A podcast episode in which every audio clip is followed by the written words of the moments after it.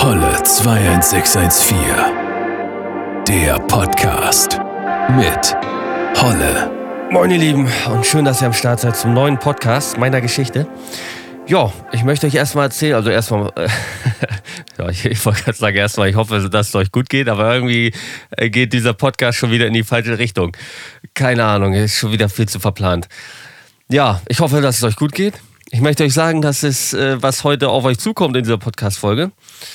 Ich möchte euch erzählen von der Scheidung meiner Eltern, was so einen ja, großen Anteil auch natürlich der Veränderung oder meines Lebenslaufes oder dem Verlauf meines Lebens, ähm, ja, der, der, der einen großen Anteil daran genommen hat. Ich möchte euch erzählen von einem Trauma, das ich gehabt habe in der Jugend, das ausgelöst wurde tatsächlich durch Konsole zocken.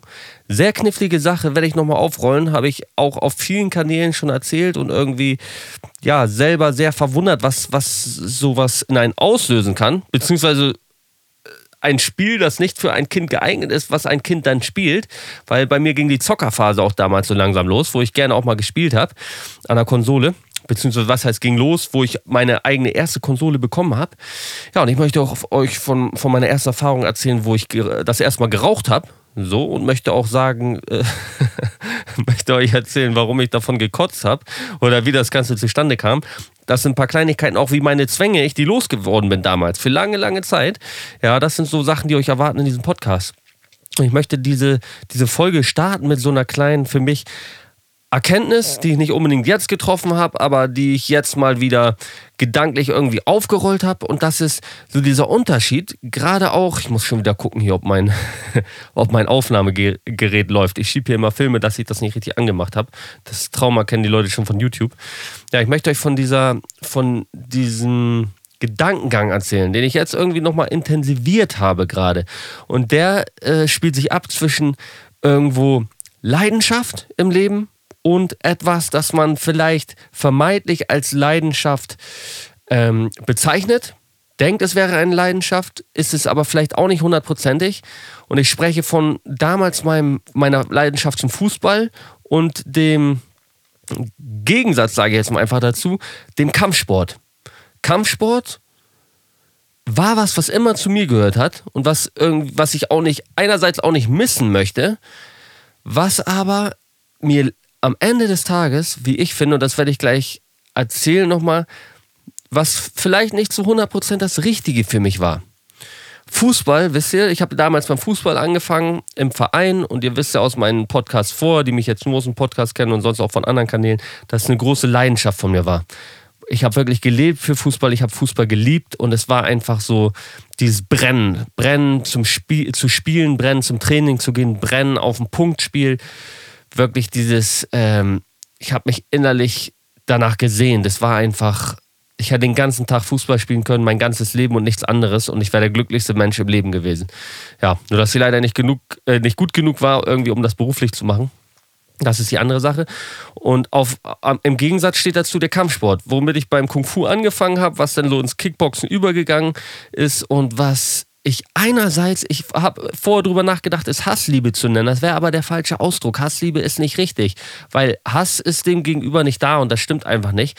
Aber es will nicht nur Liebe dem gegenüber, es war eher eine Pflicht. Ich weiß nicht warum, vielleicht weil ich ein Mensch bin, der alles immer durchzieht, aber es hat einfach für mich Jahre, Jahre lang für mich dazugehört, da zum Training zu gehen. Und ich, mein Trainer gehörte für mich zum Leben dazu, dieses dieses Trainieren dort gehörte für mich zum Leben dazu und war auch wichtig. Deshalb einerseits möchte ich es auch nicht missen, aber ich glaube, ich hätte früher den Absprung finden müssen, weil das ist so ein, ein Gesamt, äh, eine Gesamteinstellung von mir zum Leben, dass man seine Zeit damit verbringen sollte mit dem, was man liebt, und das, was man gerne macht. Ob es beruflich ist oder ob es privat ist.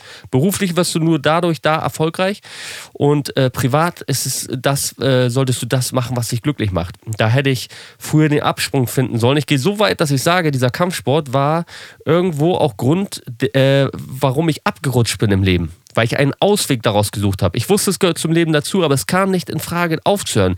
Innerlich zu denken, ich höre auf mit dem Kickboxen damals das war für mich nicht möglich. Es war so ein Scheißgefühl. Es, es war war in keiner, kein Universum, in keiner Realität für mich, stand es äh, zur Debatte aufzuhören. Deshalb brauchte er einen Ausweg. Den habe ich später auch gefunden und äh, das war kein guter Ausweg. Äh, der hat mit viel, viel, mit viel, viel, viel Mist, viel, viel Leid irgendwo auch, muss ich sagen, meinerseits ähm, und meiner Familie, äh, ja, wenn ich so ausdrücken mag, zu tun gehabt. Nämlich, dass ich einen Ausweg auch bei den Drogen gesucht habe, der es dann verboten hat für mich oder nicht möglich gemacht hat, weiter den Kampfsport auszuüben. Aber das ist ein viel späterer Teil in meiner Geschichte, den ich auch nur anteaser, weil eigentlich jeder weiß, der mich kennt, dass ich, dass ich irgendwann Kiffer mal war. Ja, und da, da möchte ich dann später nochmal drauf zurückkommen. Genau, ich habe gerade so viele Gedanken im Kopf, die ich jetzt aber leider nicht zu 1000 Prozent mehr ordnen kann, weil ich dann den Podcast äh, stoppen muss für ein paar Minuten und das ist jetzt nicht Sinn der Sache. Ja, aber zusammengefasst würde ich mich dafür entscheiden, meiner Leidenschaft mehr nachzugehen und diesen Kampfsport vielleicht etwas früher zu beenden, ihn nebenbei zu, äh, äh, gemacht zu haben und äh, vielleicht nicht in dem Umfang. Ich möchte dazu aber auch noch sagen, meine Einstellung ist, ich würde nichts anders machen in meinem Leben. Da, da, für die, die deine Einstellung dazu nicht kennen, ich würde nie auch nur eine kleine Kleinigkeit anders machen, weil ich den Menschen, der ich bin, jetzt liebe und äh, der will ich sein. Und jede, an, jede Entscheidung, die etwas anders gemacht hätte, hätte vielleicht dazu geführt, dass ich nicht hier sitze und jetzt nicht diesen Podcast aufnehme. So, und das würde ich niemals riskieren wollen. So, aber man, das ist einfach so dieser, ihr versteht sicherlich, was ich meine. Diesen, dieser Gedankengang, was vielleicht nicht so gut war im Leben, was einem nicht so gut getan hätte. würde ich ein nächstes Leben führen, das ich anders führe. So, und da dementsprechend auch ein anderer Mensch wäre, in, in einer, äh, ja, in einer Wiedergeburt so in einem anderen Körper, dann würde ich so eine Fehler vielleicht an, oder in Anführungszeichen Fehler würde ich anders behandeln. Ja, aber ich habe nichtsdestotrotz auch sehr viel Fußball gespielt. Wie ich in den anderen Folgen auch erzählt habe, oder in einer war das, glaube ich, dass ich wirklich teilweise ganz Tag auf dem Fußballplatz gehockt habe und jetzt auch die Chance bekommen habe, im Verein zu spielen, weil meine Mutter mir das oder mein Vater, wer auch immer da die Entscheidung getroffen hat, mir das äh, letztlich möglich gemacht hat in Imbeck, Eintracht Imbeck in Buxtehude, gehört zu Buxtehude ja, da Fußball zu spielen. Und das war für mich einfach ein Herzenswunsch. Und das hat mir so sehr Spaß gemacht. Also ich war meistens auch schon vorm Training da und wir haben da ein, zwei Stunden schon gekickt vorm Training und dennoch äh, das Training gemacht und ja, dann irgendwann nach Hause. Ja, und äh, das war der, der John war auch da übrigens. Der John aus den letzten Folgen, der ja mit der so mein Ursprung war vom irgendwie Mist bauen teilweise und ja, teil, äh, zum Teil natürlich auch einfach nur sehr guter Freund und bester Freund damals, aber mit dem ich auch so ein bisschen leicht auf die schiefe Bahn geraten bin, mit dem, mit dem ich so, äh, vielleicht habe ich ihn auch in die Scheiße geritten, so möchte ich das nicht sagen. Aber ja, wir zusammen waren eine Kombi, die uns nicht unbedingt immer gut getan hat. Ja, beim Fußball war es aber nichts anderes als Leidenschaft. Er war Stürmer, ich war irgendwie, keine Ahnung, was ich da war. aber ich wollte ich wollt auch gerne Tore schießen, war aber doch dann eher hinten angesiedelt, meiner Techn meinen technischen Künsten geschuldet beim Fußball. Ja, und wir hatten damals, ich weiß noch genau, den Walter hatten wir als Trainer. Walter war der heftigste Typ, glaubt es mir. Äh, zum einen war er ein lieber, netter Mensch so, der uns Kinder damals einfach super an die Hand genommen hat und ein liebevoller Trainer war. Aber andererseits war auch, äh, war auch äh, ein lustiger Kerl einfach. Ich weiß nicht, aus welcher Region er kommt, ob das so ein Slang da ist, so wie man bei uns sagt. Ich weiß noch, irgendwann haben wir angefangen in der Jugend zu sagen, weißt du irgendwie war das vorher nicht normal und ich habe damals immer, ich kann mich noch an ein Mädchen erinnern, dass ich damals immer dafür so ein bisschen äh, ausgelacht habe, dass sie immer sagt, weißt du? Ja, und dann bin ich dahin gegangen, weißt du? So, irgendwie sage ich das jetzt auch ganz oft. Ja, habe ich mir irgendwie angewöhnt, aber ich weiß nicht, ob folgender Spruch in irgendeiner Region in Deutschland vielleicht so dazugehört. Der Spruch heißt auch da. Auch da. Weil der Walter, der kam ursprünglich aus dieser Gegend und der hat in jedem vierten, fünften Satz gesagt, hat er auch da also ganz, äh, ganz random, jetzt kommt Spruch, der Spruch wieder, den ich so gern sage, hat er den reingestreut, wenn er mit dir geredet hat. Ja, schön, dann sind wir uns nächstes Mal beim Training auch da, ne? Und ähm, ja, richtig gutes Wetter heute auch da. Und dieses auch da, da haben ich und der John, wir haben uns so kaputt gelacht darüber, so komplett kaputt gelacht. Also ich, äh, und wir haben ihn dann auch geflaxt so beim, beim Training, wenn dann irgendwie äh, wenn Bälle verteilen an war, also mit Bälle verteilen meine ich, wir haben aufs Tor geschossen, einer hat die, hat, äh, muss, du hast den Pass zum Verteiler gegeben, der hat dir wieder einen Pass gegeben und du hast aufs Tor geschossen. Und dann haben wir ihn verarscht so ein bisschen, haben gesagt, ja, komm, äh, pass dahin, auch da. So, bis wir das, dann mit der Hand in die andere Richtung gezeigt und haben uns kaputt gelacht darüber. Das fanden wir mega witzig. Ja, äh, ob, ob er das so witzig fand, ich glaube nicht, aber selbst meine Mutter damals hat sich irgendwie darüber kaputt gelacht. Ich kann eine Sache irgendwie damals so von meinem Charakter hinsichtlich auch schwächen. Ich rede ja immer viel über meine Stärken und Meister aller Klassen und dies und das. Aber eine Charaktereigenschaft, die ich oder eine Eigenschaft meines Selbst so, die ich auch heute, glaube ich, noch nicht zu 100% abgelegt habe, Wisst ihr, manche Leute sind so und ich möchte mich immer weiter dahin entwickeln und ich denke, dass ich das auch schon gut getan habe. Aber manche Leute sind so, wenn sie einen jemand in ihrer Mannschaft haben, jetzt beim, auf das direkte Beispiel Fußball oder meinetwegen bei der Arbeit, der besser ist als sie, spornt sie das an und sie werden selber auch noch besser und sie begrüßen diese Situation. Auch ich, rein von den Gedanken, begrüße es, wenn ich irgendwo mit jemandem verkehre, der besser ist als ich. Weil von wem soll ich sonst lernen? Von jemandem, der schlechter ist, vielleicht in bestimmten Bereichen, aber besser lernst du von jemandem, der besser ist als du. Ja, aber damals war der Hassan. Mit dem habe ich auch noch viel zu tun, auch heutzutage noch, hat mit mir ein YouTube-Video letztens gedreht. Der war damals schon meiner, meinem Fußballverein der war immer so eine absoluter, ein absoluter Techniker und wirklich ein Traumfußballer. So hätte er sich nicht das Knie verletzt, er hätte bestimmt zweite Bundesliga oder so hätte der geschafft. Ja, der hat sich übrigens das Knie, übrigens das Knie verletzt, indem er eine, äh, beim, in, einer, in einer Realschule eine Kugelstoßkugel wollte er in die Luft werfen und während die Kugel in der Luft ist, wollte er rüberspringen. Hat sich die Kugel auf sein Knie geknallt und hat somit seine Fußballkarriere beendet. Ich habe ihn letztens getroffen, habe eine Instagram-Story davon gemacht. Ich, ohne Scheiß, wenn ich das, also darüber habe ich teilweise schon so Lachflash geschoben. Ich weiß, er wird es mir nicht böse nehmen, das sage ich jetzt auch mal. Er wurde mal äh, erwischt von der Polizei, als er auf dem Fußballplatz gespielt hat, obwohl die nicht durften. Die wurden einmal verjagt vom, äh, vom äh, Hausmeister. Der heißt Ramazan Oglu. Und dann war er so aufgeregt und die Polizei kam und er hat sich im Busch versteckt und die haben ihn gefunden und die haben ihn gefragt, wie er heißt. Und er sagt, Hassan Razamangulu. Dafür haben wir ihn damals so aufgezogen. Äh, ja, aber der war in meinem Verein und der war so übertrieben gut. Und ich weiß, es hat meinem Spiel nicht gut getan, weil ich wollte der Beste sein. Und wenn da jemand war, der war besser, das äh, hat mich eingeschüchtert. Und ich habe mich gefreut, wenn er nicht beim Training, äh, wenn er nicht beim Spiel war, weil dann hatte ich so die Chance, irgendwie der Star zu sein. Und das war ich nicht, wenn er dabei war. Und das hat mich gestört und irgendwie hat das auch, glaube ich, meinem, äh, meinem, ich war schlechter dann, weil ich nicht mehr mich selber so pushen konnte innerlich. Und es war jemand da, der war besser und dann hieß es danach wieder, wo ist dein Star? Weißt du noch ganz genau, wie ein anderer Trainer beim Hallenturnier zu uns kam und gesagt hat, zu meinem Trainer, wo ist dein Star? Der ist ja heute nicht da. Und innerlich hat mich das voll verletzt. So. Ja, keine Ahnung. Aber das hat, äh, hat wirklich sehr Spaß gemacht. Ich merke gerade, ich weiß nicht, ob man es jetzt hört. Also, das vermeide ich eigentlich normalerweise in einem Podcast. Oh, da bahnt sich was an. Oh, ich weiß nicht, ob man es gehört hat. Ich habe gefurzt gerade. Ich habe tatsächlich gefurzt, aber das äh, lassen wir beiseite. Äh, ähm, ja, was wollte ich sagen? Genau. Also, ja, wir waren beim Fußball. Es war wirklich für mich äh, Leidenschaft, Leidenschaft pur. Und ich bin auch damals übrigens nicht so wie heute die Faulpelze, danach vom Mutti abgeholt, immer mit dem Fahrrad nach Hause. Immer mit dem Fahrrad erst durch den Wald ein kleines Stück, dann kam Eilendorf, das gehört zu Buxude, dann kam eine Landstraße, dann ging es am Estering vorbei und der Sandkuhle, von der ich euch erzählt habe, wo wir gespielt haben. Und dann ging es ähm, nach Pippensen, das Dorf, wo ich gewohnt habe.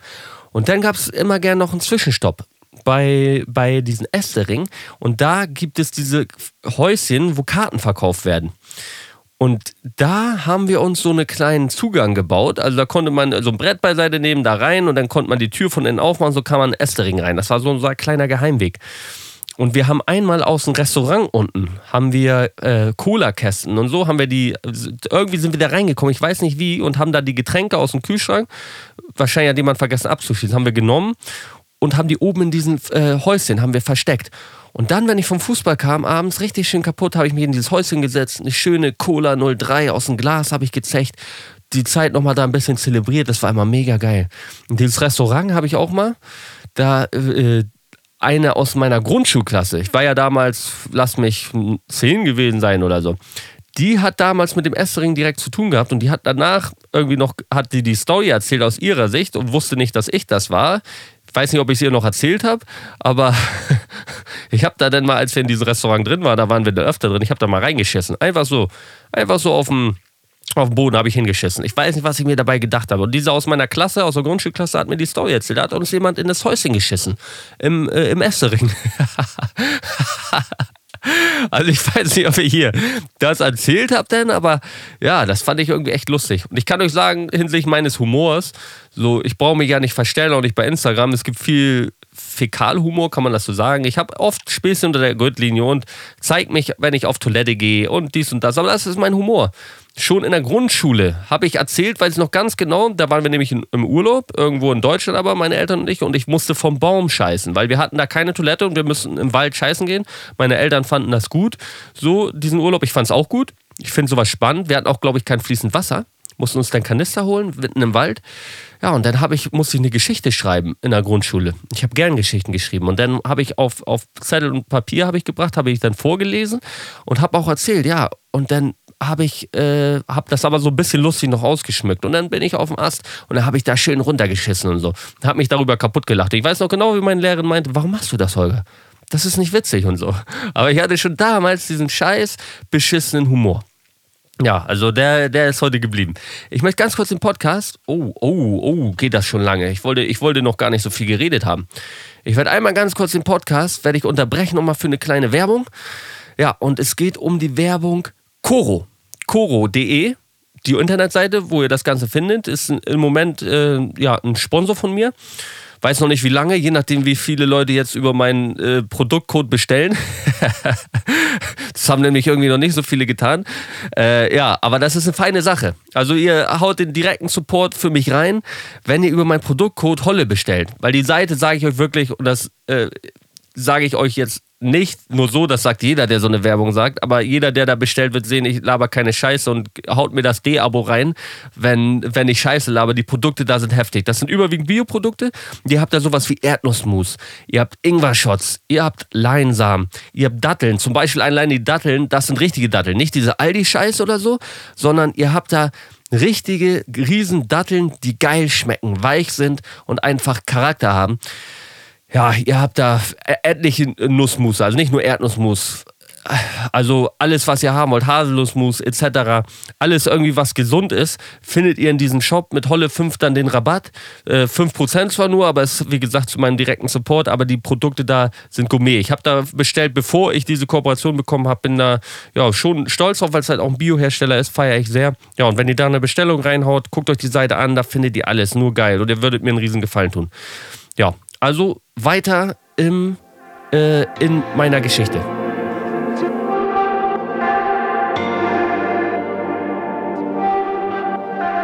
Ja, also was habe ich gemacht, außer dass ich Fußball gespielt habe und sage ich mal so ein bisschen, äh, ich, ich, weiß jetzt auch nicht, warum ich lache, so ein bisschen, ein bisschen Kampfsport gemacht habe.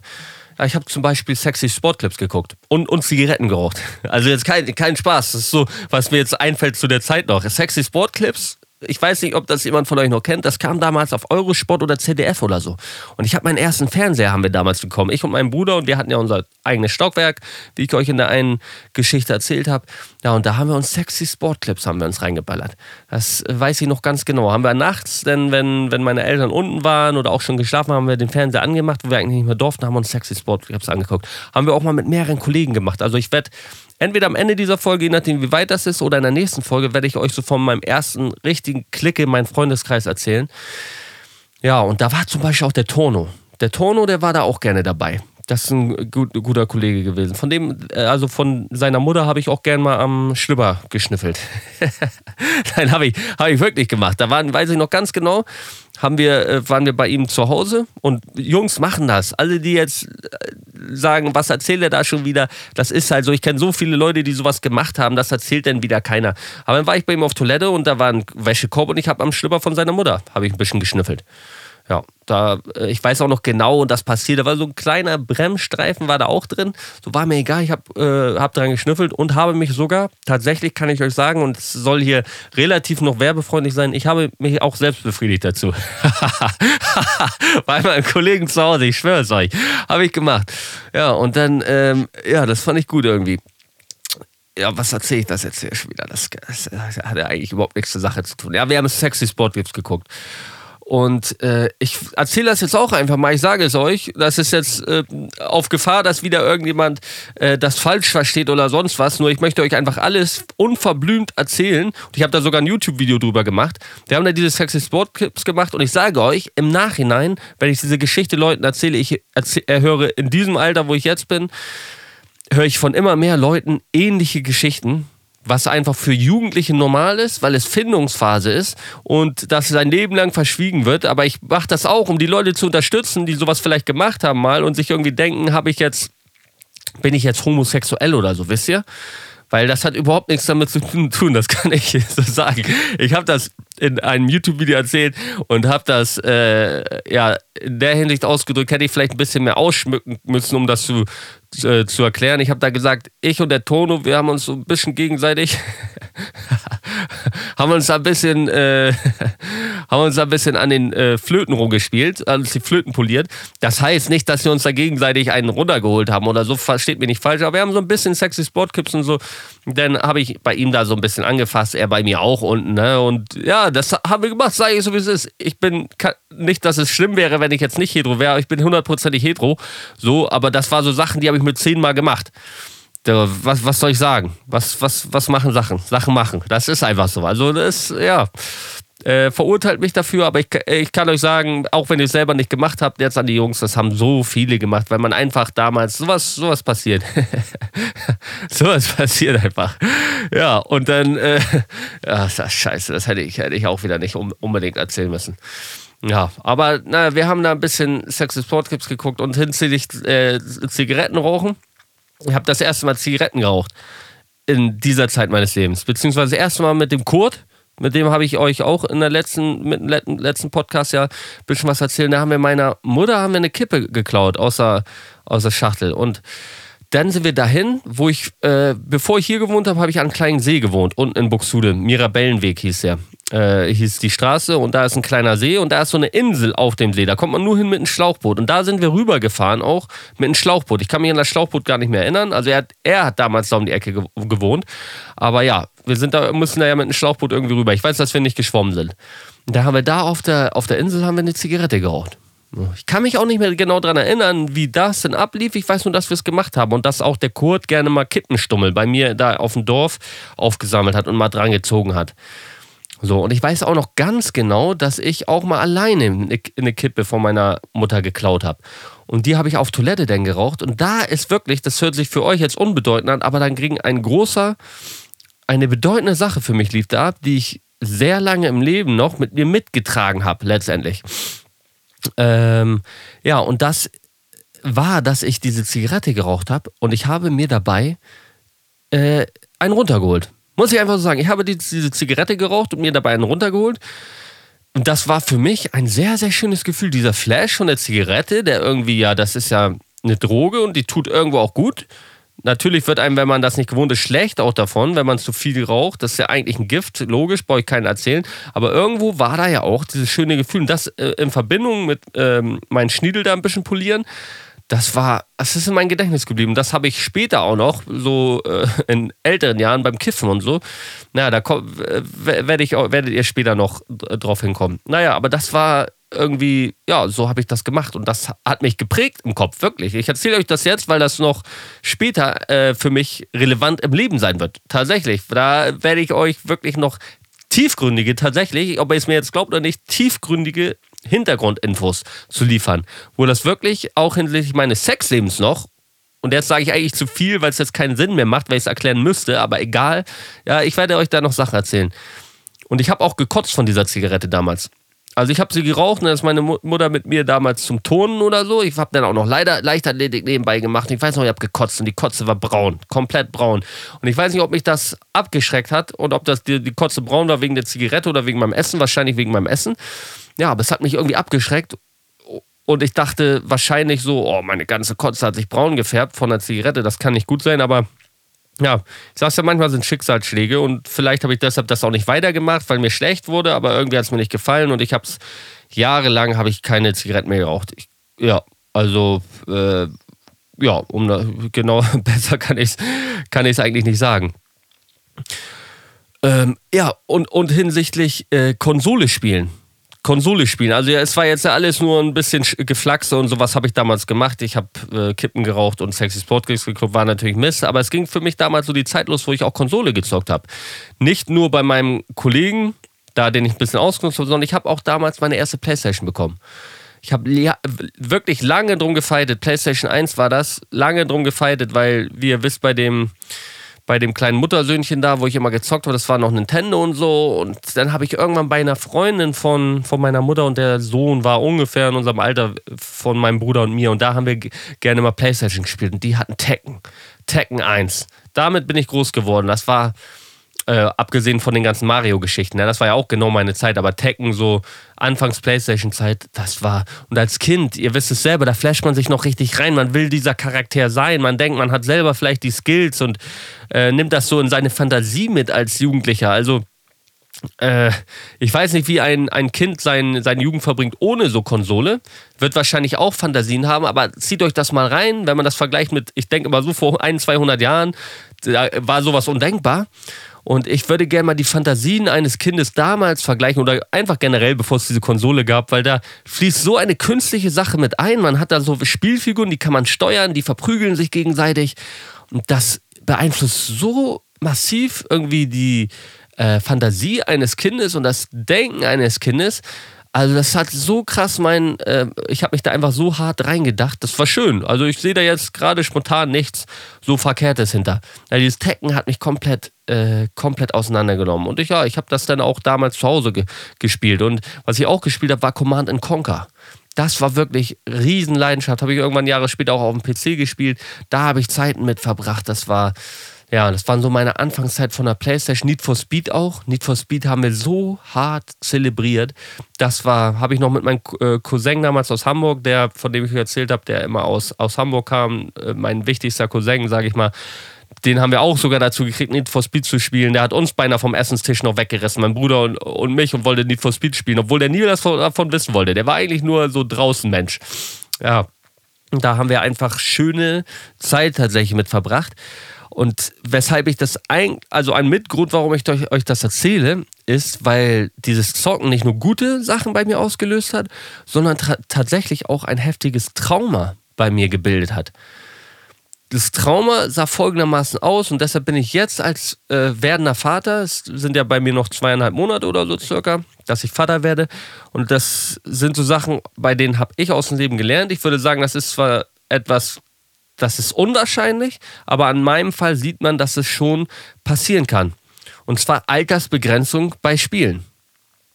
Äh, ja, aufgepasst. Jeder denkt sich so, er holt sich ein Spiel und denkt sich, oh, ich bin 14, da steht drauf ab 18, scheißegal. Ja, aber ich war damals 10 und meine Mutter hat uns das Spiel, ein Kollege hat das auch gespielt. Lass mich vielleicht 11 gewesen sein, vielleicht auch 12. Ich weiß nicht mehr. Das war ja so meine Zeit 10 bis 12 ungefähr ja, hat uns das Spiel Resident Evil gegeben. Ich weiß nicht, wer es von euch kennt. Ich denke mal, die meisten, vor allem die, die zocken, die, denen ist das ein Begriff. Ist ja auch ein Film, wurde ja auch verfilmt, das Ganze. Das war an sich auch, also das Spiel war mega cool. Das war mit Nachdenken. Resident Evil 1 weiß ich noch, das war ein Spiel, alleine auch so vom Schwierigkeitsfaktor da irgendwelche Rätsel auszulösen und dieses Spiel durchzuspielen, das war, äh, hat wirklich mega Spaß gebracht. Und auch gerade mit Kollegen, wenn man mit Kollegen gespielt hat, aber so diese Phase, wenn es dunkel wurde draußen und man das vielleicht auch mal allein gespielt hat oder auch mit Kollegen, äh, das hat mir wirklich, hat mir wirklich Angst gemacht irgendwann. Das hat äh, mich richtig, ich weiß noch, wie ich es gespielt habe und eigentlich auch gar nicht mehr weiter wollte, weil mir das Spiel so Angst gemacht hat, dieses mit den Zombies da und so erschrecken. Äh, es hat mich wirklich irgendwie seelisch erwischt und ich habe mein Leben lang, würde ich sagen, eine äh, eine relativ instabile Psyche gehabt, empfindlich, was das angeht.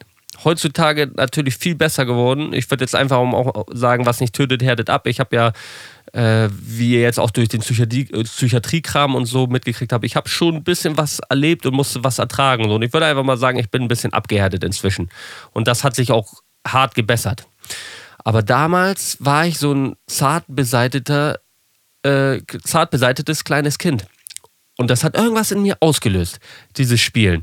Wirklich, das hat mir beim Spielen, weiß ich noch, wie sehr Angst ich hatte, das zu spielen. Aber irgendwie habe ich doch und vielleicht wollte ich nicht und vielleicht wollte ich auch nicht uncool sein, wollte es mir nicht eingestehen, aber ich hätte es sein lassen sollen. Vielleicht wird jetzt auch jemand sagen, das war nicht der Grund für Folgendes, was da passiert ist, aber ich kenne meinen Zusammenhang als Kind und ich weiß, es war es letztendlich, das muss es gewesen sein. Aber ich lag einmal mit äh, schon Unwohlsein im Bett und dann habe ich Schreien gehört. Schreien, ein Zimmer weiter, da wo mein Bruder war. War 10 Meter Luftlinie durch den Flur und ganz hinten am Ende des Flurs von meinem Bruder und ich habe Schreien gehört richtig hart. Und ich dachte, mein Bruder wird gerade getötet oder ihm wird was angetan. Dann habe ich noch einen Schuss gehört. Ich denke, der entspringt meiner Einbildung. Den, äh, der war wohl keine Realität. Ich habe Angst um mein Leben gehabt. Also richtig doll Angst um mein Leben. Wirklich, dass ich dachte, ich muss sterben. Da kommt gleich jemand und wird mich auch umbringen. Ich weiß nicht mehr genau, wie es dann ablief. Ob äh, ich zu meiner Mutter runtergegangen bin oder meine Mutter dann noch hochkam zufällig. Aber da ist was abgelaufen, was mir richtig hart einen weggegeben hat im Inneren. Das hat, war, es hat ein Trauma bei mir ausgelöst. Am Ende vom Lied war, ich habe dann später rausbekommen, das war eine, ein Hörspiel von meinem Bruder, Der kleine Vampir. Und da hat jemand gelacht. Das hörte sich an für mich nach Weinen. Da, danach, dass mein Bruder weint und ihm was angetan wird. Ja, meine Mutter hat danach auch noch Nachbarn gefragt, ob jemand einen Schuss gehört hat oder so, weil ich wirklich mir 1000 Prozent sicher war, da war ein Schuss. Und das hat Folgendes bewirkt bei mir. Ich habe, glaube ich, zwei Jahre lang oder so, hatte ich Angst um mein Leben. Also richtig hart, dass ich dachte irgendwie so, scheiße, nicht, dass ich heute sterben muss. Und da bin ich zu meiner Mutter gegangen, habe gesagt, ähm, Mutter, muss ich, muss ich sterben oder so? Ist, wie, wie, wie, wie hart ist sie, oder wie groß, hart, diese Podcast-Folge ist hart, mein, mein Lieblingswort. Wie, wie hart ist die Wahrscheinlichkeit? So würde ich es heute vielleicht ausdrücken. Wie groß ist die Wahrscheinlichkeit, dass ich sterben muss? Habe immer wieder meine Mutter gefragt. Ich wollte auch nicht ohne meine Mutter teilweise, äh, also es hat bestimmte Situationen haben mir Angst gemacht ohne meine Mutter. Ich kann euch jetzt keine bestimmte sagen, aber ich habe meine Mutter ganz hart als Bezugspunkt äh, gesehen. Mein Vater war ja damals noch so ein bisschen, ja, nicht der große Bezugspunkt. Meine Mutter war schon Anlaufpunkt und bei mir so meine Säule. Und das habe ich auch äh, Zuflucht und äh, Rat bei meiner Mutter gesucht. Und das war ganz oft so, dass ich irgendwie auch in irgendeinem Urlaub kann ich mich erinnern, wo wir denn, wo wir denn los waren, äh, in Süddeutschland waren da in irgendeinem Zimmer und ich dachte wieder, oh nein, wenn hier jemand reinkommt, ein Einbrecher und sonst was. Also ich habe da ganz viel, was, wo ich wirklich drunter gelitten habe. Ne? Das ist nicht so irgendwie hier nebenbei mal einmal gedacht, ich könnte sterben, sondern das war meine Psyche, die angeknackst war, aber ganz hart angeknackst. Deshalb würde ich jetzt auch heutzutage, wenn ich äh, meinen, meinen Sohnemann bekomme, ich bekomme ja einen Sohn, ich werde ihn zocken lassen, alles. Ein Kind soll kein Außenseiter werden. Aber ich werde bei so, ich, so Sachen aufpassen und vorsichtig sein. Sowas ist unter Umständen ja auch vererbbar, dass man da so ein bisschen äh, vielleicht äh, empfindlich ist. Und ich glaube auch so äh, Ballerspiele wie Call of Duty oder so, wo man einfach jemand abknallt, ist nicht schlimm, aber dieses Hard-Horror-Spiel-mäßige. Ich glaube, da ist irgendwo eine Grenze. Ich, ich weiß nicht, wo und wie ich da aufpassen äh, oder handeln würde. Vielleicht werde ich dann auch die Entscheidung treffen, ich will nicht, dass mein Kind zu Hause so ein, so ein Teil stehen hat. Man kann nicht verhindern, dass es woanders sowas gespielt wird. Aber ja, man kann sein Bestes geben, um irgendwie sein Kind zu schützen. Und da werde ich dann dementsprechend irgendeine Entscheidung treffen. Genau, ja, aber das hat mich wirklich, äh, hat mich wirklich irgendwie belastet. Ja. Und das war auch die Zeit in meinem Leben. So, wir sind ja jetzt, habe ich eben erwähnt, zwischen 10 und 12, wo meine Eltern sich irgendwann getrennt haben. Ja, also meine Eltern, meine Mutter hat sich von meinem Vater getrennt hat irgendwann zu mir auch mal gesagt, sie war mit ihm eigentlich nur noch verheiratet, uns zuliebe, meinem, meinem Bruder und mir. Und das glaube ich zu 100 Prozent. Meine Mutter war eine der, einer der selbstlosesten Menschen, die ich kenne, wenn nicht sogar der selbstloseste. Ja, und mein, äh, ich kann euch nicht mehr ganz genau sagen, zu 100 Prozent, was der Grund war. Aber ich kenne meinen Vater und ich weiß einfach, mein Vater ist, ich möchte jetzt nicht sagen, kleiner Tyrann, aber ich habe irgendwann gemerkt, so mit 20, ich bin genauso wie mein Vater und so möchte ich nicht sein und habe mich verändert. Es sind so Kleinigkeiten, wenn man zusammen kocht mit meinem Vater, wo ich euch auch gesagt habe, damals, wo er mir Sachen beibringen wollte, so wie Gitarre spielen und dann dann hopp, hopp, hopp und seinen Durchdrehen auf einmal. Mein Vater ist so ein, ich möchte nicht sagen Choleriker, aber wenn er irgendwas nicht stimmt, dann dreht er so halb durch. Du kannst mit meinem Vater auch nicht äh, äh streich mit meinem Vater einen Raum Heutzutage geht's. Ich weiß nicht, wo der Punkt war, wo er gecheckt hat, dass das nicht geht. Ich kann euch meine Theorie so halb dazu erklären. Aber damals, du hast mit ihm Raum gestrichen und alle fünf Minuten hat er dich angeschrien, weil du irgendwas nicht ganz so gemacht hast, wie er, wie es für ihn in seinem Kopf richtig war. Und äh, du vielleicht hättest an einem Tisch festhalten müssen. Und du hast das nicht. Anstatt einfach zu sagen, kannst du da mal bitte festhalten, war es dann bei ihm gleich, so, halt das fester! So, so ein auf den. Und so war auch in der Beziehung. Ich habe oft mitgekriegt, wie meine Mutter einmal auch geweint hat, weil sie irgend, haben da irgendwelche Sachen angebracht. Ich glaube Fußleisten oder so. Und sie hat es nicht gemacht, so wie er wollte. Und er hat wieder rumgeschrien. Äh, und mein Vater ist, glaube ich, ja, ich, also ich habe mich selber gemerkt, wie ich damals so beim Kochen mit, mit einer Ex-Freundin von mir war, dass ich gemerkt habe, scheiße, sie macht was nicht so, wie ich will und ich werde voll unangenehm und äh, die wird nie wieder mit mir kochen, wenn ich so weitermache. Habe angefangen, mich zu ändern. Ja, mein Vater ähm, hat zum einen diese Eigenschaft und ich glaube, er äh, konnte auch oft einfach seine Liebe nicht rüberbringen. Ich weiß, er hat meine Mutter sehr doll geliebt. Spätestens dann, wo meine Mutter sich von ihm getrennt hat, weiß ich, dass, ähm, dass ihn das sehr stark verletzt hat. Also er ist immer zu meinem Bruder gekommen und hat, er wollte alles noch retten, hat gesagt, sagt eurer Mutter, dass ich sie über alles liebe und so, sie zurück will und so weiter. Das hat mich natürlich geschmerzt. Er hat uns damals auch so einen Abschiedsbrief geschrieben, den habe ich durchgelesen, habe ich geweint von. Ähm, ja, also er hat äh, eine harte Zeit durchmachen müssen, weil, ja, ich glaube, wäre früher der Warnschuss gekommen, acht Jahre früher von meiner Mutter, er hätte gesagt, wenn du dich jetzt nicht änderst, ich bin weg. So, dann hätte er sich geändert und hätte das hinbekommen. Aber an dem Punkt war es zu viel, es ist zu viel passiert. Der hat es nicht geschafft. Äh, ja, seine Liebe irgendwie, die, die er für sie empfunden hat, und die war sehr, sehr groß, hat er nicht geschafft, ihr zu zeigen und hat nicht geschafft, seine schlechten Eigenschaften irgendwie ein bisschen beiseite zu kehren. Ja, und ich weiß auch noch, wie das war. Wir saßen damals in der Küche, mein Bruder und ich, und meine Mutter hat gesagt, ich muss euch was sagen. Ähm, mein, euer Vater und ich, wir lassen uns scheiden. Ich meine auch noch zu wissen, dass ich jetzt gar nicht so ganz krank davon betroffen war. Ich war manchmal auch so ein Showkind und wollte einfach Mitleid haben, aber ich glaube, weil, weil meine zu wissen, dass es mich jetzt nicht so innerlich zerlegt hat, sodass ich dachte, oh nein, die lassen nicht scheiden. Ich wollte wieder ein bisschen Show, hab dann auch rumgeheult, hab ein Messer genommen, weiß noch, hab gesagt, ich ramm mir das jetzt im Bauch und so. Völliger Schwachsinn, ne? Das ist, Hätte ich natürlich niemals gemacht, aber ich wollte meine Aufmerksamkeit haben. Hab noch an so einen kleinen Engel gedacht, den habe ich noch, ich glaube, ein halbes Jahr vor meiner Mutter gegeben. Und mein Vater hat gesagt, der ist dafür, dass er für immer zusammenbleibt und so. Hab mich selber wieder so ein bisschen Selbstmitleid ähm, ja, versetzt. Ja, aber im Großen und Ganzen war es jetzt nichts, was mich hart, oh, jetzt wieder das Wort hart, ich habe manchmal so eine Tage aus dem Leben genommen hat. Ich weiß aber noch, dass ich damals, also ich habe schon einerseits auch, ich war traurig und alles, das auf jeden Fall ist nicht so, dass ich dachte, oh, dann ist es halt so, in keinster Weise, aber es hat mich jetzt nicht meine Seele gekostet, irgendwie. Was auch ärgerlich war, wir mussten natürlich aus dem Haus raus. Wir mussten aus dem Haus. Ich habe noch überall in unseren Stockwerk oben, wo mein Bruder und ich waren, da waren so Holz, die, die Dachschrägen waren aus Holz. Und da habe ich noch überall meinen Namen eingeritzt. Und ich habe mir geschworen, ich kaufe dieses Haus irgendwann zurück. Wer weiß, inshallah, würde ich sagen, äh, ob es irgendwann so kommt, dass ich dieses Haus zurückkaufe. Da wohnen äh, inzwischen, ich habe da ein YouTube-Video auch noch gedreht, ich weiß nicht welcher Teil, da habe ich das abgefilmt das ist irgendwie noch Teil 15 oder so. Das erzähle ich auch was aus der Jugend. Das ist noch von meiner Geschichte. Wir sind ja inzwischen bei Teil 80. Ein paar habe ich auch nicht so benannt. Also über 100 Folgen habe ich da schon. Und einer der Anfangsteile, da zeige ich dieses Haus und auch den Hof. Aber die haben viel umgebaut da. Ich habe da die Familie auch noch äh, getroffen und habe mit denen geredet und war hinten auf dem Grundstück noch, habe mir das alles angeguckt. Die haben da Fuß, äh, Fußboden, sage ich schon, den, den Garten richtig verlegt mit Steinen und so gepflastert. Ja, sieht inzwischen toll aus.